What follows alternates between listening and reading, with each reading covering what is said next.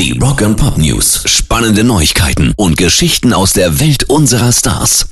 Traurig, Jeff Beck ist verstorben. Der legendäre Gitarrist ist im Alter von 78 Jahren an einer bakteriellen Hirnhautentzündung wirklich gestorben. Groß geworden ist er ja als Teil von Eric Claptons Yardbirds.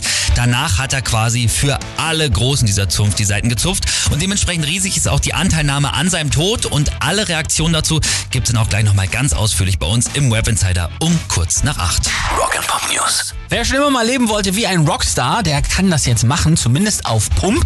Denn bei Airbnb kann man jetzt die ehemalige Villa von KISS-Mitbegründer Ace Frehley in Wilton, Connecticut mieten. Fünf Schlaf- und sieben Badezimmer, Sauna, Hot Tub, Teich mit eigenem Wasserfall, 300.000 Quadratmeter Grundstück. Das Ganze für 740 Dollar die Nacht. Klingt erstmal viel, aber ich sag mal so, Junggesellenabschied ne, mit 10 Jungs für ein Wochenende, 150 pro Nase, das geht eigentlich. Rock and Pop News. Der Privatjet von Elvis Presley wurde jetzt für 260.000 Dollar versteigert und das ist schon ein ordentlicher Kurs, wenn man bedenkt, dass das Ding ja gar nicht mehr fliegen kann. 1976 hat der King of Rock'n'Roll es gekauft. Mittlerweile steht es seit 40 Jahren in der Wüste von New Mexico.